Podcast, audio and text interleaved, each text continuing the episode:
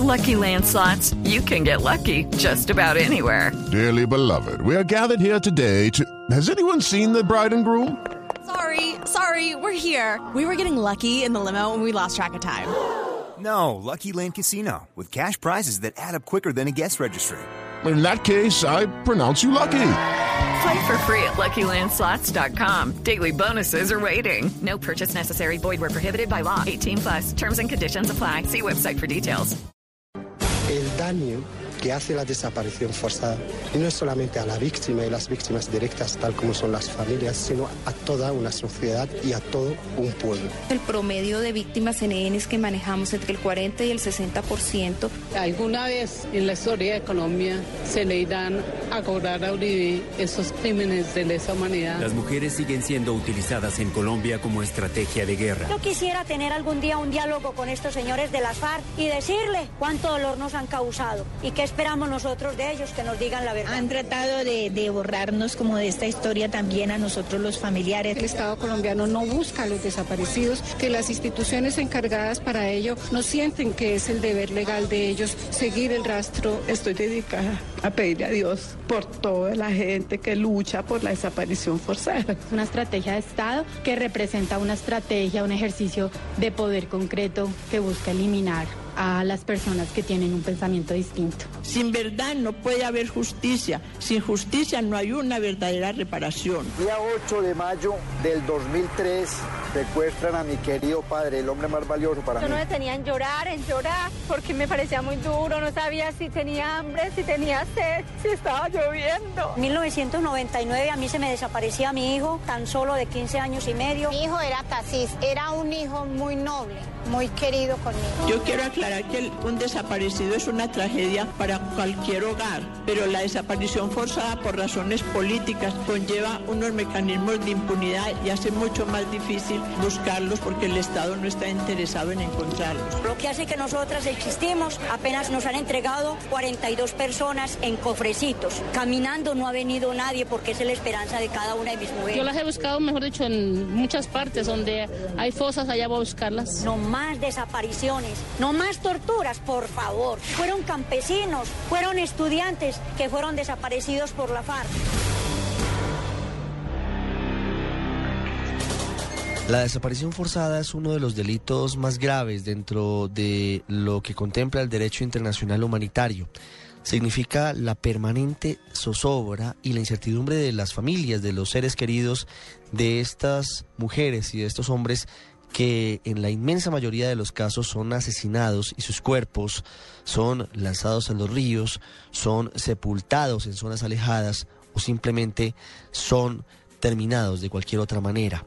La zozobra, la angustia son permanentes y continuados en estas personas que sufren este delito. En Colombia, más de 40 mil personas, según las más recientes cifras, son víctimas de desaparición forzosa. Recientemente se han hecho esfuerzos por unificar las cifras que tienen medicina legal, la fiscalía, la policía y las entidades responsables de estos hechos. Ha sido una práctica que ha sido utilizada por los grupos armados, en su gran mayoría. La guerrilla lo ha hecho, los paramilitares lo han cometido, incluso la delincuencia común y el narcotráfico.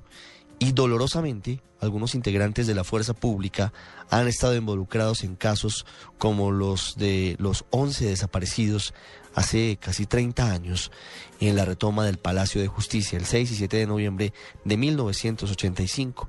Hoy queremos preguntarle a Medicina Legal y queremos preguntarles a los habitantes de las principales ciudades del país cómo está hoy el fenómeno de la desaparición forzada. Así lo detectó el radar en Blue Radio. Pedro Morales es subdirector de Servicios Forenses de Medicina Legal. Él nos explica cómo se ha logrado llegar al Registro Nacional de Desaparecidos para facilitar y unificar el listado que hay de personas que alguna vez salieron de sus casas y nunca regresaron. El instituto tiene bajo su administración el Registro Nacional de Desaparecidos. Cuenta, digamos así, con dos bases de datos. Una de las personas que han sido reportadas por sus familias o por algunas autoridades como desaparecidos, bien sea presuntamente forzadas o eh, no forzadas o simplemente desapariciones comunes. Eh, hay unas personas que tienen como característica que han sido desaparecidas forzadamente, o sea, que se presume que contra su voluntad han sido retiradas de su ámbito de vida y cuando la persona eh, está bajo esta situación no se le haya dado la oportunidad de comunicarse con un abogado o tampoco se le haya permitido comunicarse con su familia. ¿Cómo funciona el registro? Es una gran base de datos bajo ambiente web alimentada por todas las agencias de policía judicial, especialmente por la Policía Nacional y el CTI, por algo otras autoridades y por algunas eh, eh, pueden tener acceso a eh, registrar también organizaciones de la, de la sociedad civil y el Instituto de Medicina Legal. Y aparte de esto se confronta con una base de datos donde están todos los cadáveres que se han sido sometidos a investigación judicial en Colombia y los registros de la Registraduría Nacional del Estado Civil. Se trata de hacer un cruce entre en el registro entre las personas presuntamente desaparecidas y las personas que aparecen vivas o muertas. Hay una ley, que es la ley 589 del 2000, que es la que creó el Registro Nacional de Desaparecidos, y hay un decreto que es el 4218 del 2005 que permite crear las alertas tempranas y la búsqueda urgente de personas que han sido presuntamente desaparecidas de manera forzosa. Entonces, en este en ese caso se, se activan esos mecanismos de búsqueda, se alerta a todas las autoridades y así se puede buscar una persona. Entre desapariciones comunes y desapariciones presuntamente forzosas hay un registro de 91 mil personas. Las presuntamente forzadas equivalen a 21 mil personas en los últimos 25 o 30 años. Y de estas personas han aparecido vivos tan solo 300 personas y fallecidos 700 personas, de las que fueron denunciadas, o sea que se encuentran muy poquitos, tanto vivos como fallecidos, ¿no? En cuanto a los menores de edad, nosotros sabemos que eh, existe el fenómeno del reclutamiento forzado de menores entonces las personas lo reportan cuando se desaparecen como menores, pero con el transcurso del tiempo nos aparecen ya como mayores. Cuando aparecen, por ejemplo, ya fallecidos, generalmente aparecen no como un niño muerto, sino como un adolescente mayor o como un adulto joven muerto. Entonces estamos haciendo una depuración de bases de datos y pensamos que esa cifra ya está cercana a la mitad de personas que realmente menores de edad que han desaparecido en Colombia en los últimos 20 años.